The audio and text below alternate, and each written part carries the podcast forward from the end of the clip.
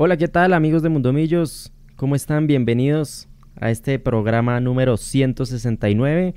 Estoy muy bien acompañado hoy, estoy con Álvaro Prieto, estoy con el profe Carlos Martínez y también con el gran fotógrafo Pablo Salgado aquí conectado para hablar previo aquí a lo que va a ser ya la primera fecha que va a jugar Millonarios.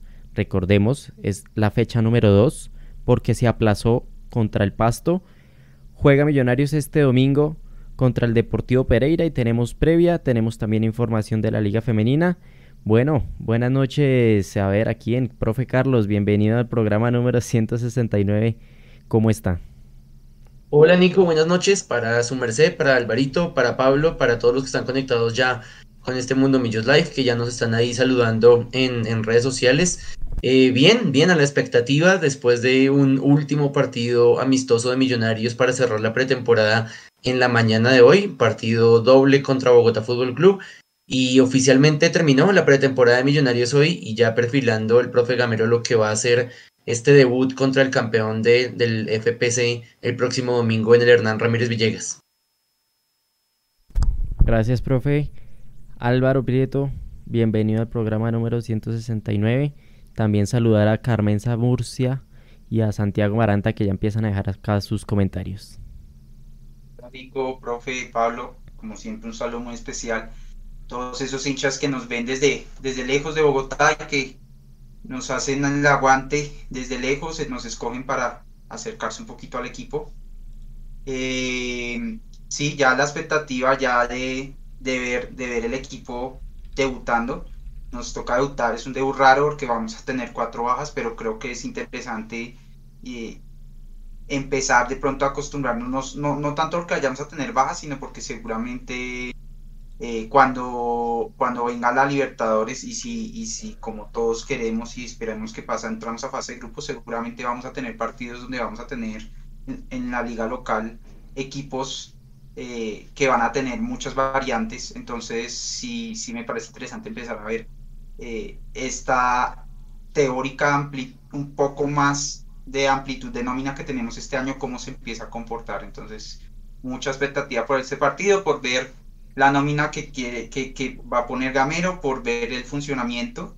No sé si no, no, no vamos a jugar lo mismo, la misma nómina que, que estuvo en el, en, el, en el amistoso el domingo, o si, o si de pronto vamos a, a, ver algo diferente, pero yo, yo pensaría que lo que se proyectó el domingo es lo que, lo que vamos a ver, lo cual eh, sería muy interesante ver, de ver y de esperar que por fin eh, veamos en ataque un, poder más sólido que el que hemos visto hasta el momento con Gamero. Gracias, profe. Eh, gracias, Álvaro. Pablo, bienvenido, buenas noches y un saludo a la, a la comunidad. Un saludo para todos, qué rico estar aquí, siempre esta oportunidad de estar al frente de, de esta camarita eh, desde la comodidad del hogar o desde la comodidad donde estemos. Y gracias también a todos los que se conectan a oírnos y a todos mis compañeros una muy buena noche. Eh, son cinco realmente las bajas de Millos, porque también, aparte de los que se suman a la selección Colombia, está Fernando Uribe, que no vamos a poder contar eh, con él. Pues yo pienso que tenemos la tranquilidad de unos muy buenos juegos de pretemporada creo que vimos un buen, eh, un buen nivel, vimos eh, variaciones, vimos diferentes eh, planteamientos tácticos y estratégicos en el equipo. Y tal vez la tranquilidad mayor de todos nosotros los hinchas de Millos es que venimos en un proceso, venimos trabajando con la misma base de jugadores, salieron muy pocos realmente y los que se quedan pues vienen con la tranquilidad también de ser eh, complementados con los eh, tres o cuatro jugadores que han ingresado, aparte de los jugadores que vienen de cantera que son eh, tienen muy buena perspectiva en el equipo. Empezamos contra el campeón, ni más ni menos, porque como se aplazó el partido contra Pasto, pues entonces nos toca iniciar contra el campeón Pereira y en su casa. De manera que va a ser muy bonito partido, va a ser una bonita también para todos los que de alguna manera tenemos morbo en el fútbol de ver a Leo Castro ante su antiguo equipo. Y bueno, pues tenemos todas las pilas puestas para ver este inicio del campeonato que ya empezó. Eh, hasta hoy pude ver un partido, vi América contra Tolima y pues claro, Es el primer, eh, son los primeros partidos y ya se ven obviamente eh, los equipos y cómo han sido armados y se ven caras eh, nuevas en los equipos, de manera que va a ser muy bonito este inicio del torneo. Gracias Pablo. Bueno, antes de, de profundizar más con el equipo masculino, voy a ir aquí con el equipo femenino porque salió el fixture. Profe, tenemos ya las fechas. Aquí tenía las fotos de las embajadoras, pero entonces por aquí ya les voy a poner el fixture en pantalla para que revisemos. Bueno, profe, sensaciones. curiosamente... Sensación, curiosamente arrancamos de nuevo con pasto. Pero entonces quiero entrar aquí a hablar con el profe porque se esperaba una liga de un año y no sucedió. ¿Cuáles fueron los motivos, si tiene conocimiento, y qué, qué posición tiene de, de, este, de esta liga que proponen los directivos en el 2023? Pues Nico, hay, hay pros y contras, hay, altas y bajas en estas noticias. Creo que, por ejemplo, el tema de los patrocinadores es nuevo, el tema de, de Bimbo, del patrocinador, para no ir tan lejos, el nuevo patrocinador en la camiseta de las embajadoras, eh, como lo es Pierre de Agostini.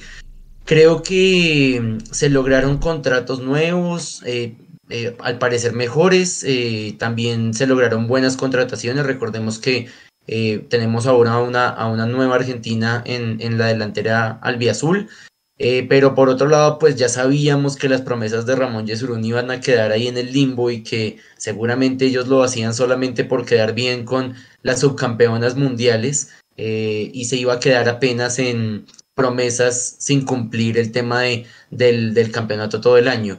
Ahora, hay que tener en cuenta también que va a haber una para, el campeonato va a arrancar, pero va a tener una para justamente eh, por el Mundial Femenino y por eso no sé, siento que eso es una, especie de maquillaje y van a pintar de, una liga un poco más larga esta semestral, que solamente tendrá 17 equipos, por eso eh, Millonarios va a descansar la segunda fecha.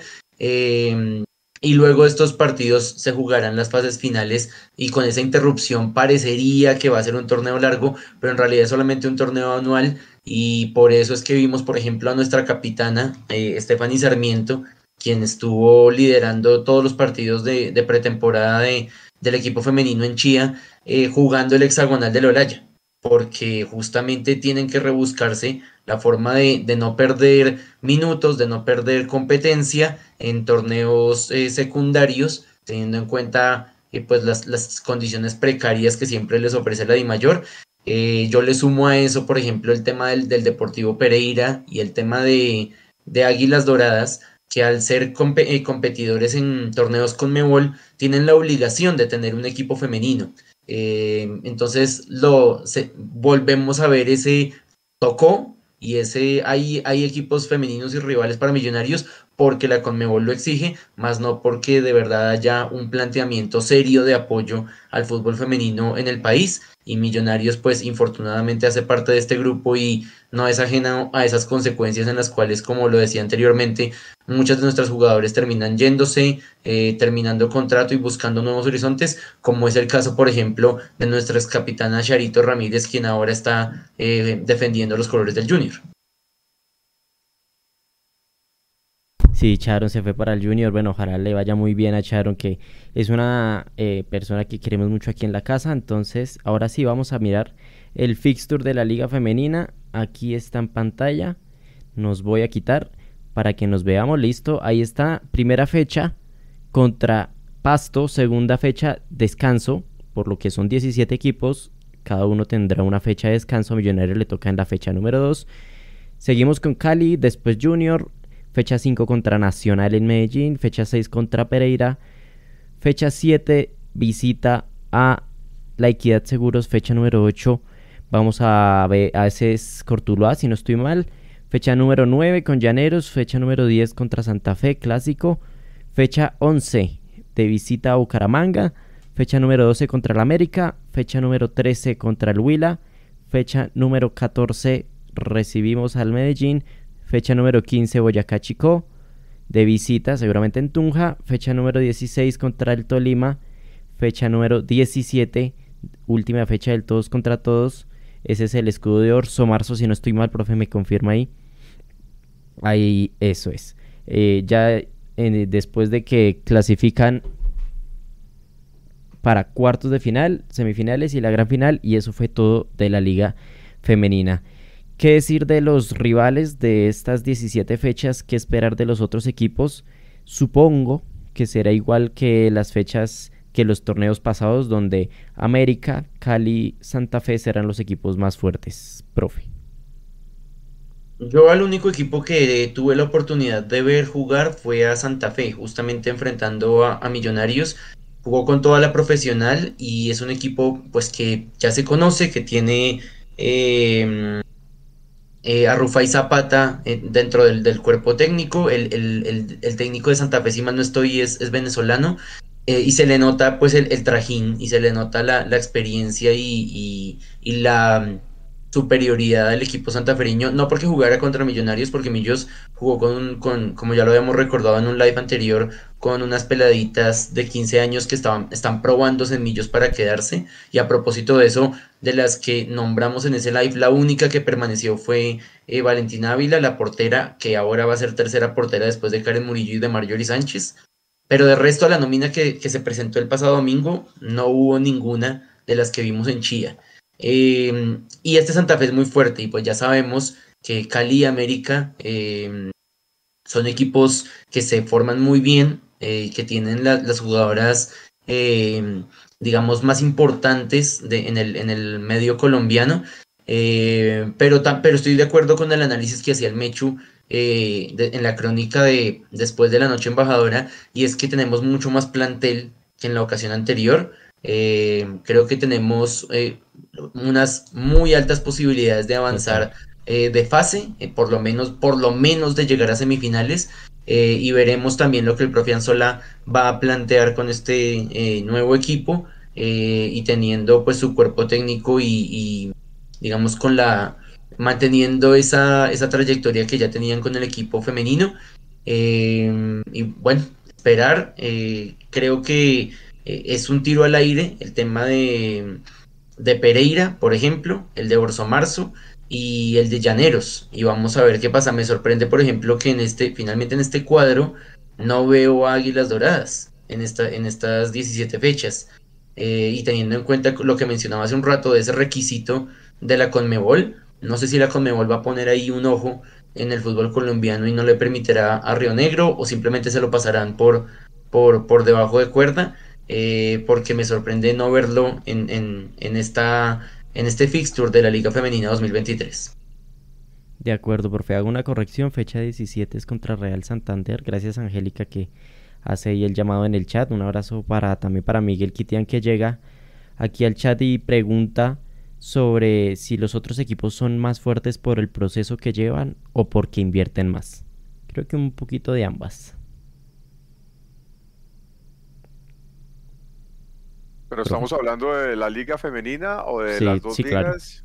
De la liga femenina de los equipos. Yo veo muy dateado al profe Carlos y, me parecería también chévere agregarle a esa pregunta de cuáles son real, las, las eh, ilusiones reales que podemos tener con estas embajadoras azules, profe. Profe es un crack del, fútbol femenino. No, no, yo he aprendido con Mundomillos, ni me faltaba aprendido, he aprendido mucho con ustedes en, en las transmisiones de, del fútbol femenino.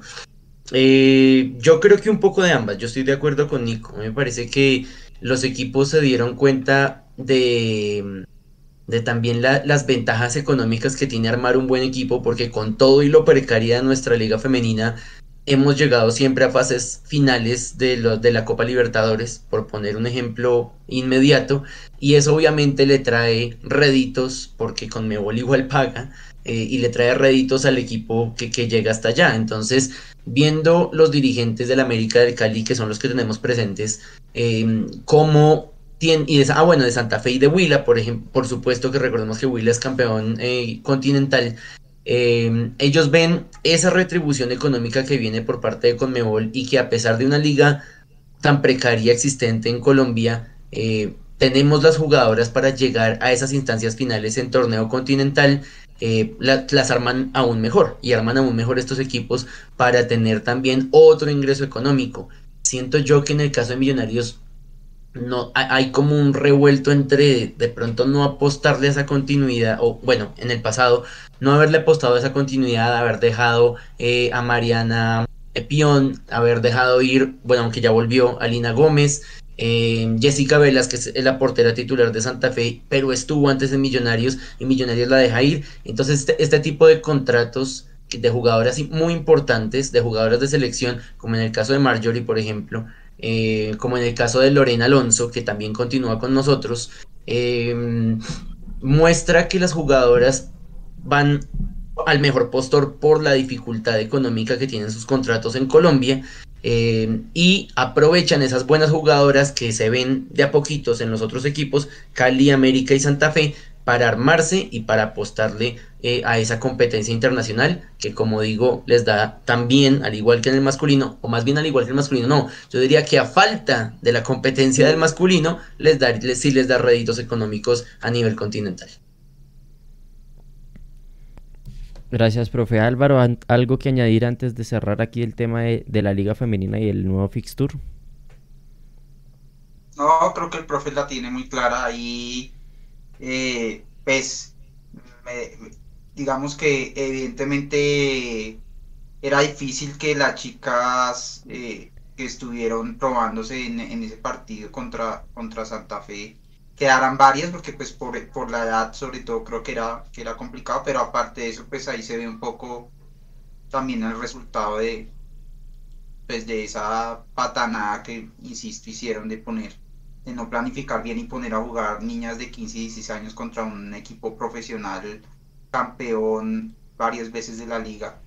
Y bueno, pues ahí está, solo quedó una que es la arquera, lastimosamente. Creo que fue una falta de respeto con ellas, insisto. Pero bueno, esperemos que eh, todos los análisis dicen que, que esta nómina eh, eh, puede ser muy competitiva y bueno, esperemos que entiendo que el Cali profe, no sé si usted ha escuchado eso, entiendo que el Cali se pegó una desarmada, que el equipo femenino de este año, el Cali está bien flojito, porque todas las buenas jugadoras que tenían y que jugaron la Copa Libertadores se fueron, y creo que eso es parte del problema, la crisis económica que tienen allá.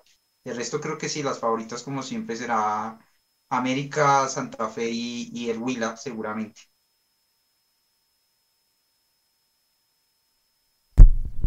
supongo con, con, la pérdida nomás de Linda Caicedo es una baja muy grande para, para el Cali. Nada que hacer ahí. Listo. Aquí antes de cerrar, Cortuluá y Águilas son el mismo equipo. Dice Rusman Heredia en, en el chat que eso fue lo que dijeron en el sorteo. Curioso, ¿no? ¿Cómo así que dos equipos son el mismo? No, curioso no, Di Mayor. Di Mayor en su, en su esplendor, Di Mayor. no lo entiendo. Bueno, vamos a entrar ahora sí a la previa de, del partido de este domingo. Vamos con unos pequeños datos estadísticos. Como siempre, la primera ficha de la primera fecha que Hogar Millonarios está en ceros. Pero tenemos el historial por liga contra Pereira, que tenemos 99 ganados con contra 48 empatados y 44 perdidos. 347 goles anotados a favor, 200, 209 recibidos y el último partido contra Pereira fue el miércoles 23 de noviembre del 2022, donde el Pereira nos ganó 2 a 1. No, este Pereira nos ganó, ah sí, ya me acordé, 2 a 1 con una buena eh, actuación de, de Carlos, de, Carlos de, Castro, de Castro. Bueno, esas son las estadísticas claramente Millonarios muy por encima en el historial. Y aquí dice Félix de Mayora, sí, es verdad. Y a ver, y si ganamos Pereira, entraría al club de los 100. ¿Cuántos? Eso, eso en el, semestre pasado se sacó una nota de los, de los equipos a los que Millonarios le ha ganado más de 100 veces. Esperemos entonces actualizar esa nota con este nuevo dato. Bueno, ¿qué esperar de este partido contra el Pereira? ¿Ustedes creen que, Carlos Castro ya va de titular o, tendremos continuidad de la nómina del año pasado? Eh, Pablo. Uy, pero Nicolás se volvió como unos 25 años en el tiempo porque Carlitos Castro, no como... Carlos, uy, sí, Carlos Castro. Carlitos Castro fue así Ese ya no puede jugar. No, no sido, por ejemplo. Pero bueno, me parece que Leo Castro es titular indiscutido en este momento en Millonarios. y, tiene, que, tiene que salir, además en su, en su tierra va a querer seguramente jugarse un partido diferente. Debe ser titular, no creo que nos, nos hayamos armado para guardar las armas y creo que esa, esa, esa nómina que tuvimos en el, en el primer tiempo del último partido amistoso que vimos contra la liga, me parece que es más mirando hacia el partido que vamos a tener de visita en Ecuador. Y el segundo tiempo me parece que es más el equipo ofensivo que Millonarios va a tener, em, pensando con los jugadores que no están eh, en este momento en el club, sino que están con la selección, que van a ser seguramente los de la patada inicial. Ese es mi parecer. Adelante, colegas, ¿ustedes qué opinan? Bueno, tengan en cuenta que hay unas bajas para el partido contra Pereira que ya los nombramos ahorita comenzando el, programa. Ya les pongo en pantalla, pero pues son los que están convocados. Aquí están en pantalla los que están convocados a la selección Colombia. Álvaro Montero no va a poder estar el día domingo. Andrés Ginas, Daniel Ruiz y Daniel Cataño igualmente. No podrán asistir porque están convocados a la selección y Fernando Uribe está lesionado. ¿Qué jugadores son los que no pueden jugar por sanción? Son Ginás y McAllister. Pero McAllister podrá jugar pues, por ese llamado a la selección de, estos cuatro jugadores.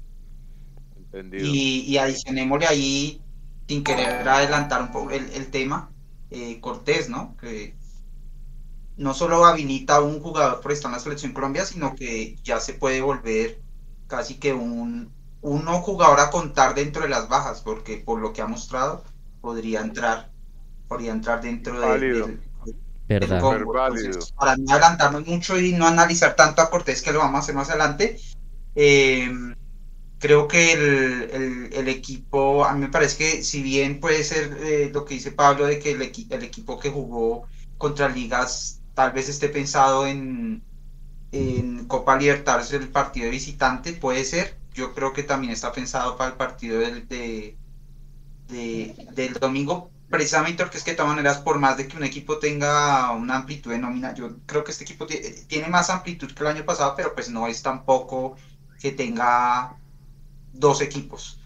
Eh, y de todas maneras son cinco o seis bajas, pues cualquier, casi cualquier equipo, o el 95% de los equipos colombianos seguramente van a sentir seis bajas y van a tener que jugar tal vez un esquema diferente. Y ese creo que es el caso de, de, los Millos de Gamero, que seguramente para mí va a salir con esa formación del primer tiempo, eh, del primer tiempo en, en, en, el Campín. Y seguramente Leo Castro va a ser titular y, y pues bueno, él se enfrentará a su, a su ex equipo justamente en la primera fecha. Esperemos que, pues, como, como lo ha demostrado hasta el momento, sea muy profesional y, y pues pueda empezar su camino goleador en Millos justo contra su ex equipo. Y frente a un rival que para mí, o sea, para mí, si bien Millos tiene una ventaja en general eh, en el fútbol colombiano, ventaja entre comillas y que se va con el tiempo quitando un poco, que es que ya nosotros llevamos un proceso y tenemos un equipo armado, eh, mientras que la mayoría... Alvarito, háblanos de cómo se armó Pereira para esta, porque se salieron un montón de jugadores, tienen un recambio grandote.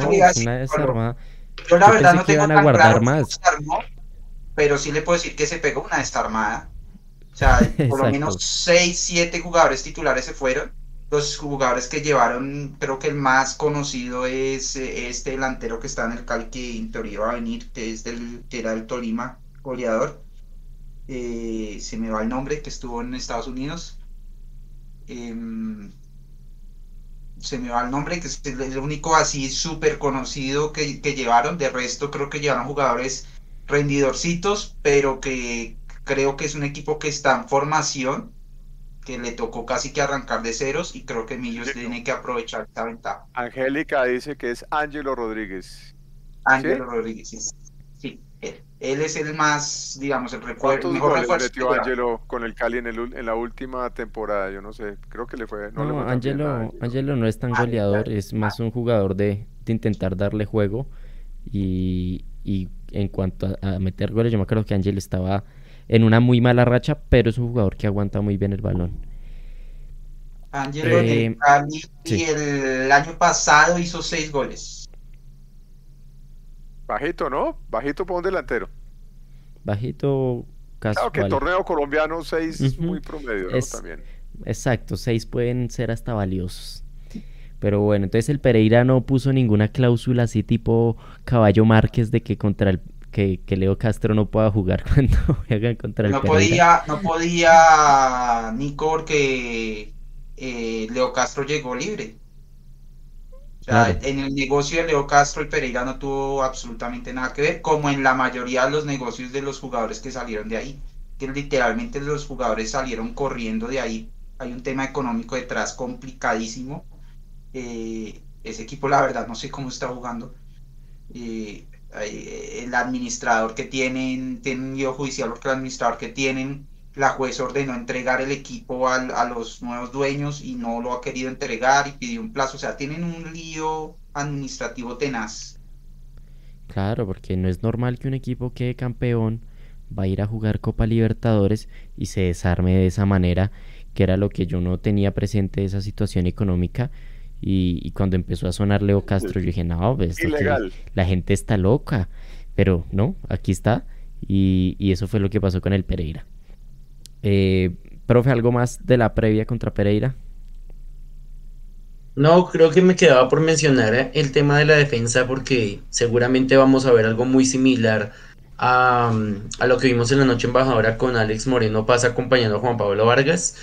Eh, nos queda la duda de Israel Alba porque siento que a pesar que jugó mu- muy pocos minutos, eh, lo vi haciendo muy, mu- cierres mucho mejores que lo que le vimos a, a Elvis Perlaza y muchos nos seguimos preguntando por qué sigue estando Elvis Perlaza por encima en esa titular. Entonces está un poco en duda esa, es, cómo va a ser esa línea defensiva, pero creo que Moreno Paz se ganó su puesto ante la ausencia de Ginás.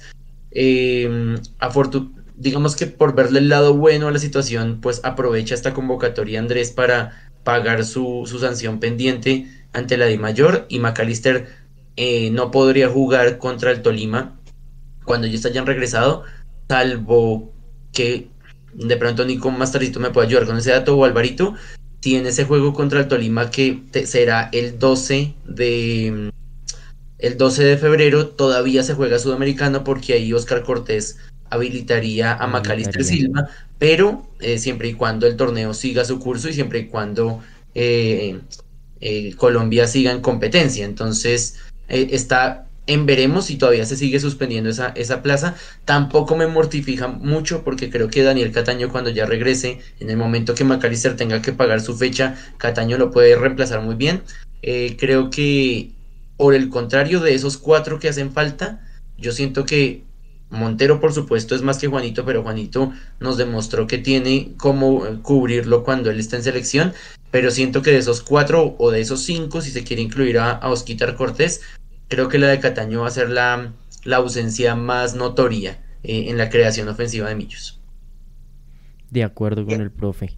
Ahí para complementarles un poquito y corregir tal vez un poco incluso, eh, hay algunos otros nombres en los refuerzos de, del Pereira, creo que llegaron más de 10 jugadores, pero otros nombres eh, conocidos, Aldair Quintana, arquero que, que está en Nacional, eh, Jason Perea, el que estaba, el central que estaba en Santa Fe, Ese arquero debe ser el titular porque se fue Chipi Chipi. O el, o el segundo de Chipi Chipi va a ser el titular. Ah, no, yo- debe ser Aldair Quintana, seguramente. Eh, también está. eh, se me fue. Ye- Ye- eh, Jesús Rodríguez. Jesús Cabrera. Jesús Ah. Cabrera, que estaba en Junior y que jugó en América, que fue el famosísimo entre, en- para nosotros porque le metió un rodillazo a Vargas en 2021 que lo sacó a las finales. Eh, esos son así como los nombres más conocidos que ellos llevaron. Eh, y pues ya, ya sabemos que tuvieron varias bajas. Yo, yo lo que siento con Perlaza de por qué está jugando tanto eh, o que ha estado jugando de titular. Recuerden que Perlaza tuvo una lesión eh, el semestre pasado y yo creo que no tuvo tantos minutos y yo creo que Gamero es un técnico de darle minutos a los jugadores. Yo pienso que es de darle minutos y claramente va a ser esta, este va a ser un Millonarios de mucha rotación. Y ahora que estábamos hablando de Oscar Cortés, no sé si todavía vamos, vamos a entrar ya en el tema de Oscar Cortés, me parece que va a ser finalmente el reemplazo natural de Carlitos, eh, de Carlitos Gómez, porque está jugando en la selección, está jugando como extremo y lo está haciendo muy bien. Y también ha dado muestras, gol de Nacional, gol de Nacional 1-0 contra Caldas. Ha dado muestras eh, Oscar Cortés de, de, ser también eh, eh, polifuncional. Entonces yo creo que va, puede jugar por el medio, puede jugar de extremo. Y me gusta esa, esas sensaciones que nos ha dado con la selección Colombia. Ahí está el tema de Oscar Cortés, porque en Millonarios jugaba de volante daba de volante, si no estoy mal, recuperador con salida. Y en, la selección está jugando más adelante y ha tenido buenos resultados. Ya toca es ver si, si Gamero si tiene en sus planes utilizar de esa manera a Oscar Cortés, porque se, pues, tiene la chance con ese vacío que deja, vacío entre comillas, porque hay jugadores como Cataño que podrían también tomarlo con ese vacío que deja Andrés Gómez. ¿Cómo lo ve usted, profe, el tema de Oscar Cortés? Si va a tener cabida en el equipo, si lo que está haciendo en la selección es totalmente aparte a lo que va a venir a hacer a Millonarios, o si con sus buenas presentaciones se ha ganado un lugar importante en Millos. Pues yo siento que Millos no puede ser ajeno a lo que le está mostrando en la selección. Eh, justamente en Mundo Millos compartíamos una nota sobre él eh, y un recordatorio en redes sociales eh, al ser el primer jugador de Millonarios en la historia que marca doblete eh, en, un, en, un equipo colombiano por torneo oficial. Yo siento, bueno, es que la, a mí la memoria, yo, si, si, mal no recuerdo, él sí ha, sí, sí ha sido tenido en cuenta por el profe Gamero como extremo derecho. Yo sí recuerdo haberlo visto por el extremo derecho em, cuando Carlitos Gómez no podía o cuando estaba convocado. Em, entonces yo creo que lo que está mostrando él es, o por lo menos en lo que le hemos visto, es más de lo que yo le he visto a Edgar Guerra, eh, haciendo la salvedad nuevamente que eh, decimos eso y esta mañana Edgar Guerra marca uno de los goles de Millonarios en el, en el amistoso contra Bogotá. Eh, a mí me gustaría... terminó ese partido y les informo que anularon el gol de Nacional. ya vamos para allá. Ah, yo siento que con el tema de Cataño, a mí me gustaría que se reacomodaran mejor las fichas para que de pronto McAllister jugara de 8 y jugara retrasado, pero no sacara a Cataño de la mitad, porque si bien él es polifuncional y donde el profe Gamero lo use, él trata de rendir lo mejor posible y lo vimos en Estados Unidos, eh, yo siento que a Cataño hay que explotarlo por el centro. Lo que pasa es que quitarle el puesto a Macalister Silva obviamente no va a pasar ante los ojos del profe Gamero, pero Macalister puede jugar de volante de marca, un falso volante de marca que se adelante. Él ya ha jugado como extremo izquierdo y ahí entraría la discusión de, bueno, y si entra por el lado izquierdo donde dejamos a Daniel Ruiz, porque podría jugar McAllister como ya ha jugado por el extremo izquierdo. Daniel Ruiz también está acostumbrado a cambiar de perfil y jugar por derecha y dejar a Cataño en el centro, pero entonces ahí le quitaría el puesto a Oscar Cortés. Hay que ver cómo el profe Gamero arma ese equipo ya cuando todos los que están en selección vuelvan a unirse al, plantel embajador. Por ahora yo siento que Oscar Cortés es una gran, gran carta para ese extremo derecho y va a pelear esa posición con, con Edgar Guerra en ese caso en el que el profe Gamero no quiera eh, mover tanto ese, ese esquema, porque si tenemos en cuenta lo que vimos en Estados Unidos, ese tridente, si lo va a mantener de 4-2-3-1, eh, está muy claro para el profe Gamero y para mí es Daniel Ruiz, McAllister y Daniel Cataño en una posición que no me gusta verlo, pero que es donde el profe le gusta o lo ha puesto hasta ahora en estas pruebas de lo que más se acerca a la titular con el plantel completo, no hablando del, del partido contra Pereira, sino cuando tengamos el plantel entero.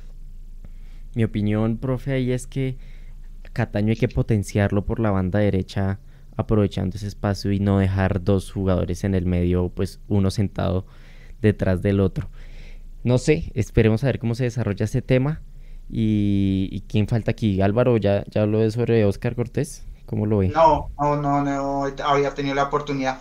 Es muy interesante lo que, lo que mencionaba Pablo, que sea un jugador polifuncional. Yo creo que hoy en el fútbol eh, eh, que no sea polifuncional, creo que está reduciendo su posibilidad de, salir un montón. Eh, Cortés lo habíamos visto y lo teníamos como un jugador más, más creador, más armador. pero en la selección Colombia creo que lo estamos viendo una faceta muy interesante como, como un extremo, de pronto no como un extremo de ese nivel de regate que tenía Carlos Gómez, pero sí muy inteligente para jugar, para buscar espacios, muy sacrificado en marca, eso me parece súper interesante. Ayer en, el partido contra Brasil lo pude ver un rato y... Tiene un ida de vuelta muy bueno, tiene muy buen físico. Fue buenísimo, buenísimo. Entonces, eh, Yo creo que por esa razón jugaba en el medio. Si fuera titular por derecha y, tener en banco a Cataño o a Maca o a Ruiz, que siempre digo, o sea, a mí no me, no, no me causa ningún, no me causa mayor escosor tener alguno de ellos sentado en banco, porque es que en banco también necesitamos gente buena, también necesitamos revulsivos, también necesitamos gente que, que uno, que llegue en mitad de tiempo y necesitemos un revulsivo y vea al banco y, vea gente que uno crea que pueda cambiar el partido. Entonces, eh, lo de Cortés, pues, pues nos abre esa posibilidad de tener uno más que tal vez no habíamos contado, pero creo que en la selección está demostrando que, que puede, que puede estar, que puede, que, que puede ser esa, ese otro revulsivo que nos puede dar otra, otra opción más ahí en el ataque. Pues complementando eso y voy a meter la cucharada, Nico, eh, es que lo que tiene Maca de bueno y, ya, ya se le están viniendo encima los, los años, obviamente, y se le nota y se le siente, es que Maca puede jugar de armador, puede jugar de extremo, puede jugar de también de primera línea. Eh, tiene esa, esa, tiene esa eh, múltiple función que es tan, que es tan ganadora en, en Maca. Obviamente esa función, esa funcionalidad que tiene, es también la que le va agotando la pila eh, bastante. Cataño no tiene ese. Cataño, a Cataño le cuesta volver. A Cataño le cuesta volver. Cataño, yo creo que esa es la debilidad que tiene Cataño. Obviamente tiene un montón de fortalezas. Parece que es, el jugador que mejor controla el balón en Millonarios, así como, como Maca. Es driblador como, como hemos tenido de época dribladores en Millonarios y me parece que eso es chévere haber vuelto a tener, eh, que haya vuelto al equipo un jugador driblador así como Dani Ruiz. Entonces me parece que Cataño y, y, Cortés pueden ser claramente jugadores que estén hacia el lado derecho, pero es que tenemos esa, esa ventaja, es que, es que lo que estaba diciendo el profe también, es que eh, Maca, es decir, todo ese, ese, ese bando de volantes creativos eh, tienen la posibilidad de rotar y, todos por el centro o por, por el lado o por el otro lado los extremos, pueden hacer de extremos esos volantes. Lo vimos en el último partido con Pereira y lo vimos con el mismo Cataño, y con, perdón, con Dani, con Dani Ruiz. Entonces, esa rotación del mediocampo, cuando pasa por el medio, se vuelven falsos nueve automáticamente y todos tienen gol, o sea, los tres tienen gol. Y Millonarios, acuérdense que pecaba de no tener gente que metiera gol y los que más metían goles, ¿quiénes eran? Los mediocampistas, que es lo que más tenemos, tenemos abundancia de mediocampo.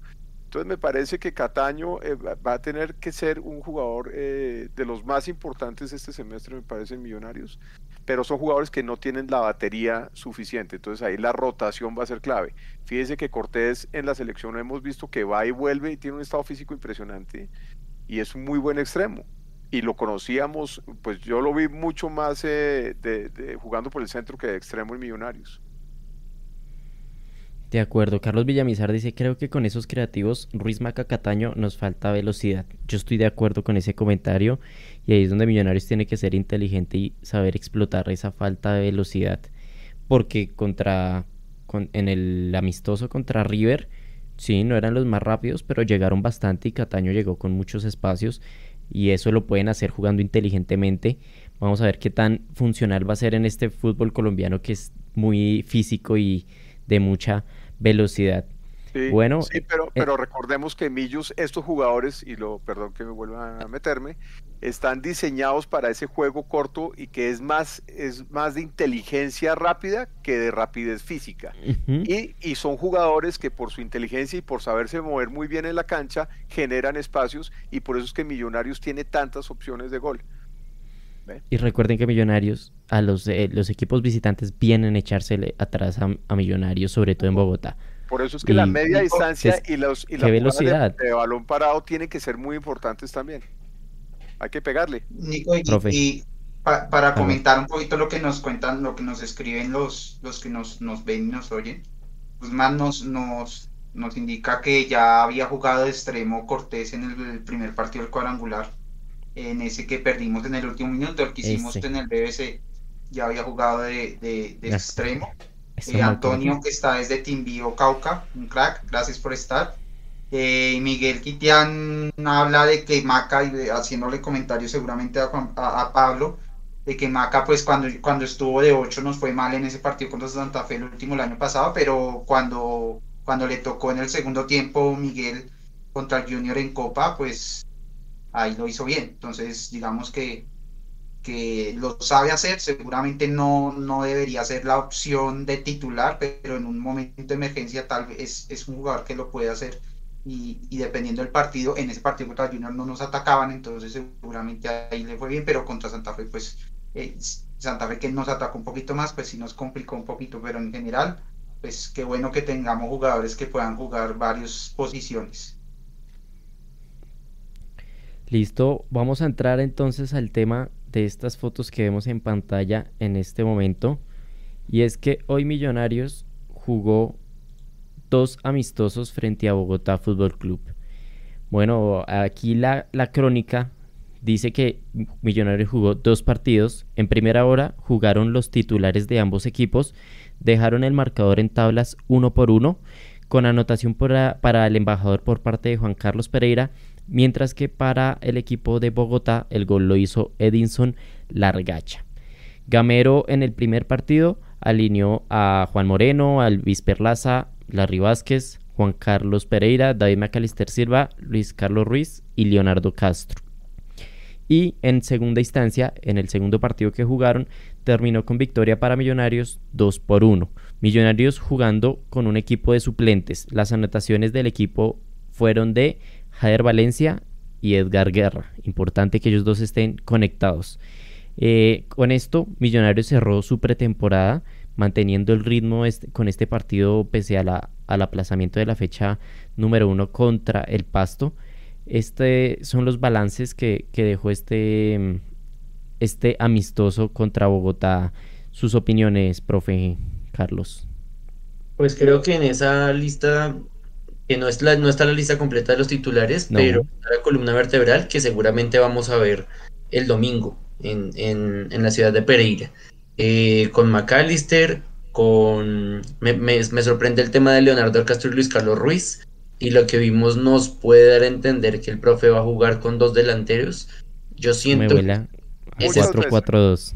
Ese esquema, ese esquema a mí me gusta siempre y cuando ellos no se estén pisando tanto, porque yo hablaba con, con la, la, mamá de mi novia que pudo ir al partido y ella nos contaba que ella sintió que a veces ellos no tienen esa, esa memoria de jugar con dos delanteros en el esquema de, de Gamero y entre los dos a veces se pisaban en algunas jugadas, se, se cruzaban. Eh, con McAllister, por supuesto, y Larry Vázquez, quien seguramente va a ser pareja de centrales con, con Daniel Giraldo. Eh, creo que es el, primero que ganamos, ¿no? El primer, el, primer partido de pretemporada que ganamos eh, con los suplentes. Y en la. No, no, me refiero de todos los que jugamos de pretemporada, fue el único que ganamos.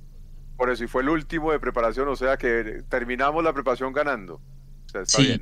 Y, el, y, y deja una, deja otra, otro interrogante ahí al aire eh, cuando hablábamos de Oscar Cortés, cuando hablábamos de Edgar Guerra, cuando hablábamos de cómo manejar ese tridente eh, del que hablaba mm, eh, Carlos Villamizar ahí en los comentarios, y es Jader Valencia, que siempre queda como un tiro al aire de úsenme de extremo por derecha, úsenme de extremo por izquierda, úsenme de nueve, y, y, mal que bien, pues ahí, ahí está respondiendo. Y es otra alternativa también, pues sobre todo ahorita con las ausencias que vamos a tener el próximo domingo creo que es una buena prueba, es un buen ejercicio este primer partido contra el campeón en Pereira. Me parece que es un juego interesante. Y Pereira, si realmente cambió 10 jugadores, es un equipo que hasta ahora va a probarse ya en competencia con todas sus fichas, lo cual creo que ya tenemos una ventaja sobre ese planteamiento que pueda tener Pereira.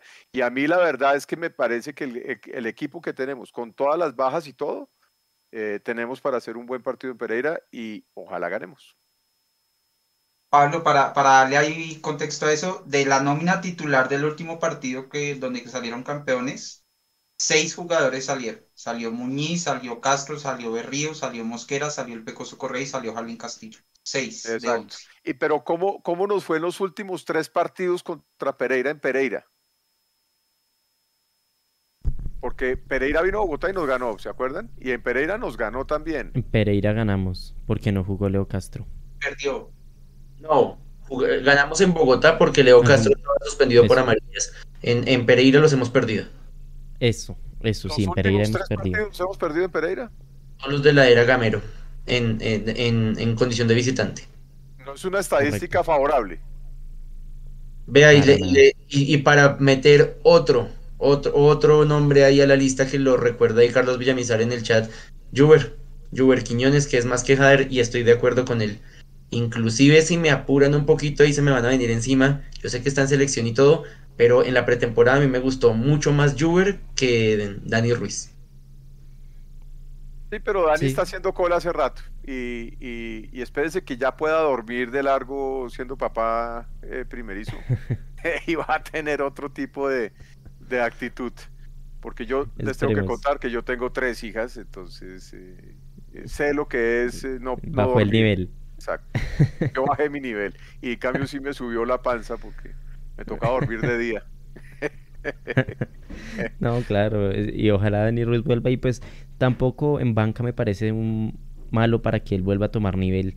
Si Juber está mejor, pues que Juber le haga y es la realidad en el fútbol, no, una tampoco competencia podemos sana. regalarle. Competencia Exactamente. sana, está- es válido. Y yo me acuerdo, acuérdense cuando Daniel Ruiz estaba recién llegado a Millonarios, cuando él entraba del banco, cómo ponía a jugar a todo el mundo. Entraba a generar paredes, a ganarse el puesto y, y me gustaría volver a ver ese Daniel Ruiz en Claro, y- Millonarios. Estaba conquistando a la novia, entonces tenía bastantes mo- motivaciones. De acuerdo. Bueno, para cerrar, Millonarios Sub-23 ganó el hexagonal de Chía. El profe alcanzó a ir a alguno de esos partidos, ¿cierto? ¿No? No, yo estuve solamente en el, en el de... Ah, en el femenino. No, Sí. no pude acompañar al, al, al hexagonal masculino. Esta fue la formación que utilizó Cerveleón Cuesta, donde venció 1 por 0 con gol de Beckham David Castro, otro nombre ahí que se suma, vamos, Beckham. otro nombre que se suma ahí para Gamero. Y con este triunfo, eh, Millonarios se ubica en la tercera posición con 7 puntos, debajo de Santa Fe que tiene 8 y Bogotá con 10. Bueno, eh, Millonarios ganó el partido, no ganó el hexagonal porque de pronto el, título fue un poco amarillista. La formación que utilizó Millonarios fue la siguiente. En el arco, el, tercer arquero de Millonarios, Camilo Romero. Lateral derecho fue Sander Navarro. Y lateral izquierdo, Samuel Asprilla. Que, que ojalá lo vayan acercando ese lateral izquierdo porque hace falta. Eh, central por derecha, Andrés Valencia. Y central por izquierda como capitán, Andrés Murillo Segura. Que seguramente es el que va a estar haciendo sus papeles de, de lateral izquierdo suplente de Bertel. Nicolás Arevalo como volante de marca y Mateo Ramírez como vol- volante de marca también. Eh, bueno, chévere que tenga más minutos Mateo Ramírez y ojalá llegue a la, a la profesional. Juan David Torres como enganche con el número 10, que también es un nombre importante en ese grupo de jugadores sub-23. Luis Arauca Paredes como extremo por derecha y Beckham David como extremo por izquierda y fue el autor del gol. Y como delantero, Ramiro Brochero en ataque. Esos fueron los, los jugadores de, que ganaron hoy en el sub-23 de Chía. Alvarito, algo que acotar ya para ir cerrando. No, eh, este es el tipo de torneos que se haga mero que hacían falta para poner a jugar esos jugadores pues, que no tienen, no tienen tanto rodador, que hay un grupo de jugadores, los que superan ya la edad, no van a poder jugar los torneos juveniles de, que organiza la federación. Y solo les queda pues jugar en el equipo profesional y el equipo profesional pues evidentemente no hay tantos cupos, entonces va, hay un limbo en Colombia donde hay jugadores que de pronto necesitan un poquito más de desarrollo o por lo menos eh, tener más ro- roce para esperar su oportunidad y se quedan ahí esperando. y este es el tipo de torneos que seguramente hacen falta. En Argentina inclusive, por ejemplo, juegan el torneo reservas que hasta a veces televisan los partidos y en, en ESPN hasta pasan los goles de ese torneo a veces. Entonces, aquí nos hace falta mucho ese tipo de torneos y, bueno, lástima ya este termina. creo que quedan dos fechas. Una fecha creo que queda. Eh, aquí decía que... un poquito el Bogotá. No solo tienen al, el último partido contra Fortaleza no solamente tienen al mejor jugador de, la selección sub-20, sino que miren en la sub-23 pues hicieron un buen torneo interesante. El Bogotá pareciera que está haciendo cosas interesantes y Millos de tal vez podría poner ahí un ojito a ver que, desde, desde Jader Valencia creo que no, no hemos visto algo más ahí con el Bogotá. Bueno, ¿a qué horas juega Millos el domingo, señores? El consumo de uña, ¿a qué horas empieza? Buena pregunta. Espéreme, que yo estaba mirando aquí la previa. Eh, el domingo es contra. es contra. Ay, madre, contra Pereira, pero estoy buscando esa aquí la hora porque no la tengo aquí presente. ¿Cómo nos corchó una pregunta tan fácil? Mire, 5 y 20, 5 y 20. Es que la hora era raro. 5 y 20. 5 y 20 el domingo. Eh, a esa hora se dará inicio al partido. Los esperamos acá en la transmisión de Mundomillos y en todo el cubrimiento de nuestras redes sociales. No se lo pueden perder. Aquí con Tami estaré acá también produciéndoles. Y, y, en el tercer tiempo pues nos encontraremos también para analizar lo que deje ese primer partido de Millonarios por liga, que es la fecha número 2, acuérdense. Bueno, y para ustedes, ¿cuál sería entonces eh, ese equipo titular eh, jugando nuestro primer partido en Pereira, chicos? ¿Cómo, ¿Cómo alinearían a Millonarios este domingo?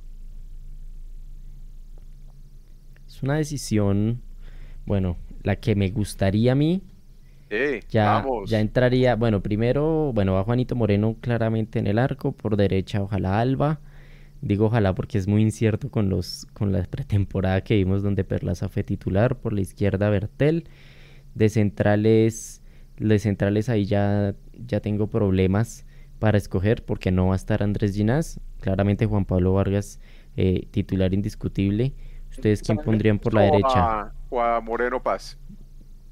Yo creo que le daría la oportunidad a Moreno Paz ya que tuvo un buen partido y de suplente dejaría a Arias sobre, sobre Vanegas, bueno, cualquiera de los dos. Arias ¿Cómo o Vanegas. Te imaginas, Nico? ¿Qué? La primera línea, ¿cómo la forma? Primera línea, ahí va. Entonces, está Larry. No, esa primera línea sí está más difícil. Porque está Giraldo, Vega, Vega no, sino Giraldo, Larry Vázquez y Pereira toca, escoger a los tres no creo que vaya a suceder, voy a escoger a dos.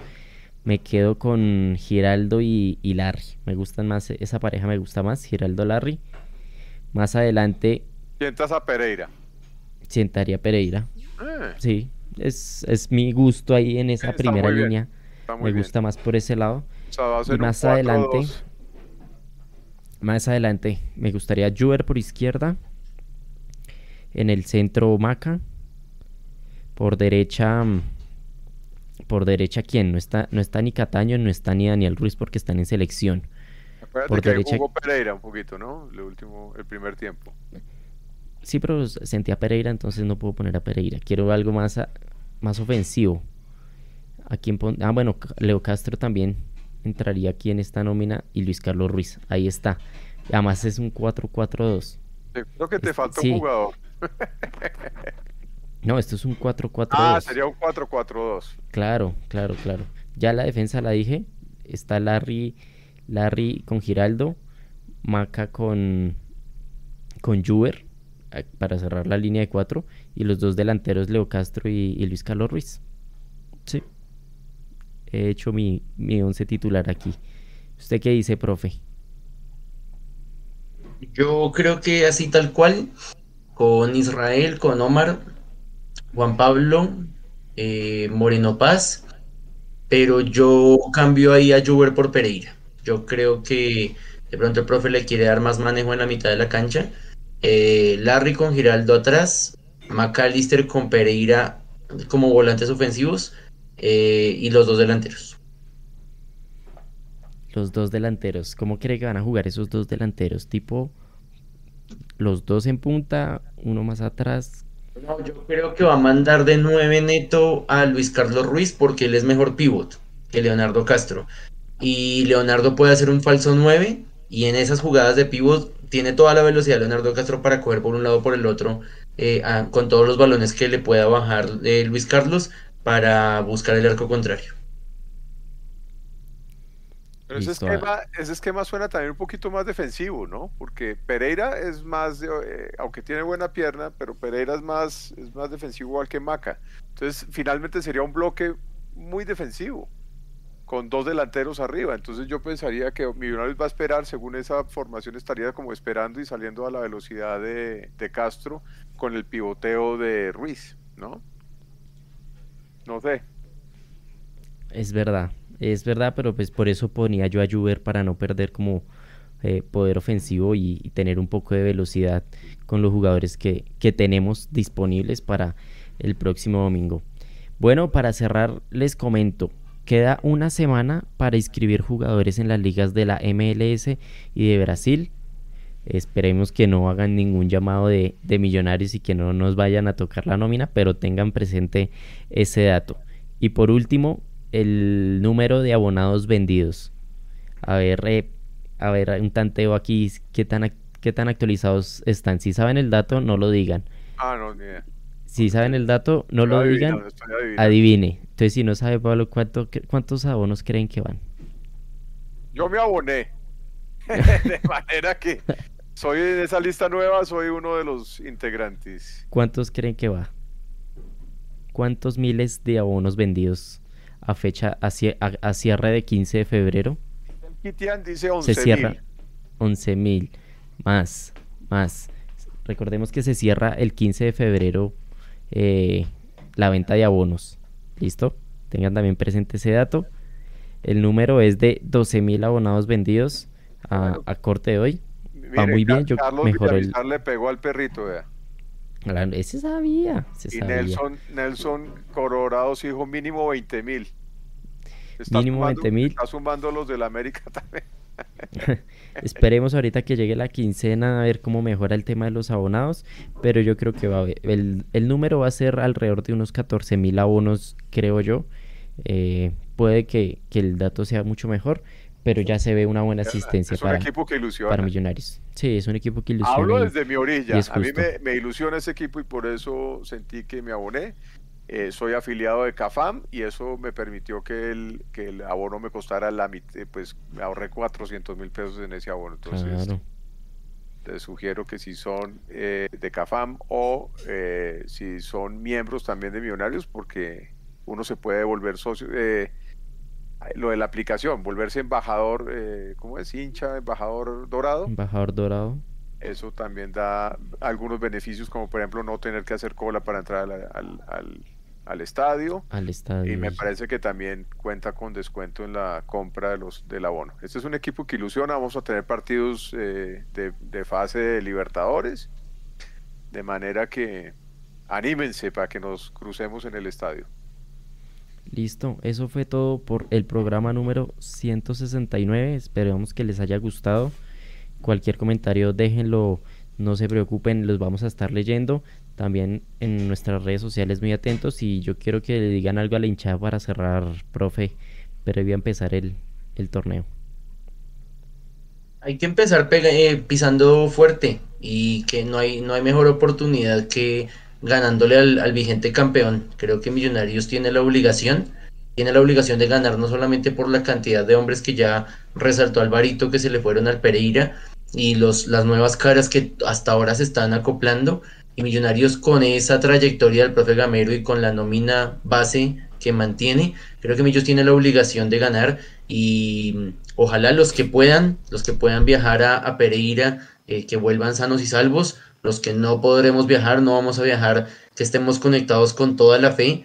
Em, y creo que este Millonarios eh, tiene que comenzar con pie derecho con tres puntos eh, no solamente por los dos eh, aplazados que se le vienen, sino porque el siguiente partido que sí podrá jugar Millonarios va a ser contra Tolima en Ibagué, justamente que, que le acaba de ganar em, al América. Entonces, creo que tiene que, esos ahorros creo que son necesarios, eh, pero tenemos con qué, y así como decía Pablo, terminamos la pretemporada con una victoria y pues que sea la curva ascendente que todos esperamos para este 2023. Alvarito. No, pues aquí siendo ya a, puertas de empezar el, campeonato, insistir en, el, en, el, paso a paso. Eh, vamos paso a paso. El primer paso es pelear el campeonato, y siempre lo digo por arriba. Eh, ojalá, cualquiera, normalmente si el primer paso es clasificar, pues sí, sin duda el primer paso es por lo menos quedar entre 8 de 20, pero para mí eh, creo que este equipo ya ha demostrado que, puede pelear por arriba eh, y paso a paso. Empezar a evaluar un, posible título o un posible no título con base a un, a un partido de temporada regular. El primer paso es pelear este, esta fase por arriba y, y pues es lo que, lo que seguramente todos vamos a estar haciendo fuerza para, para empezarlo a hacer desde, desde este primer partido.